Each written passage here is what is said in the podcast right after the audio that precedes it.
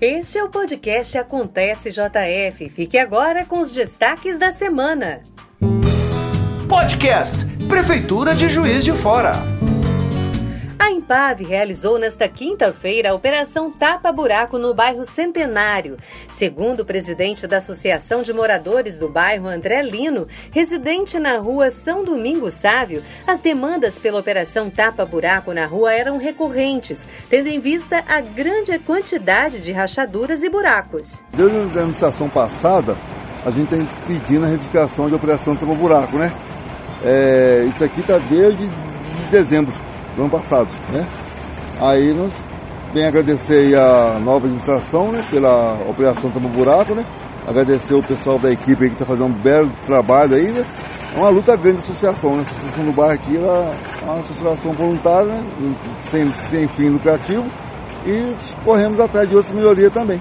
Para solicitar serviços de melhoria no seu bairro, basta entrar em contato com o Gabinete de Ação e Diálogo Comunitário pelo telefone ou via WhatsApp no número 3690-7241. Repetindo, 3690-7241.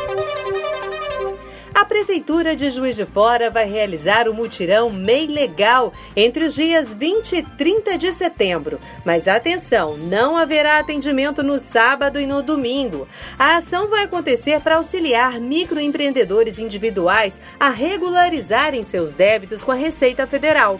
Os MEIs têm até o final deste mês para quitar ou parcelar suas dívidas da competência 2016.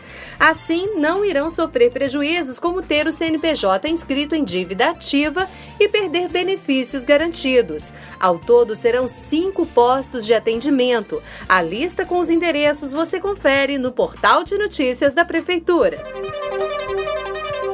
Prefeitura Ágil já alcançou a marca de 90% do montante de atendimentos feitos pela Prefeitura. A marca expressiva de atendimentos eletrônicos é uma prova do sucesso da plataforma no apoio à população. Essa ferramenta garante mais rapidez na prestação de serviço e economia para os cofres públicos. Criado nesta gestão, o Prefeitura Ágil possibilita a abertura e solicitação de serviços, documentos e ações de zeladoria. Além disso, isso contribui para a prevenção contra a Covid-19, uma vez que o atendimento é realizado através da internet, sem a necessidade de exposição em espaços públicos. Prefeitura de Juiz de Fora busca garantir todos os direitos dos cidadãos juiz-foranos e pela Secretaria da Fazenda esses benefícios já são possíveis. Entre eles, a anistia dos débitos para os contribuintes inadimplentes e a garantia do desconto do IPTU para o ano de 2022. Porém, para conseguir esses benefícios, os contribuintes deverão fazer um cadastro no site da Prefeitura. O passo a passo é o seguinte: na página inicial, clique no banner Anistia anistia que aparece na tela. Logo depois, vai abrir uma aba onde você vai poder fazer o seu cadastro. O prazo foi prorrogado até o dia 15 de dezembro.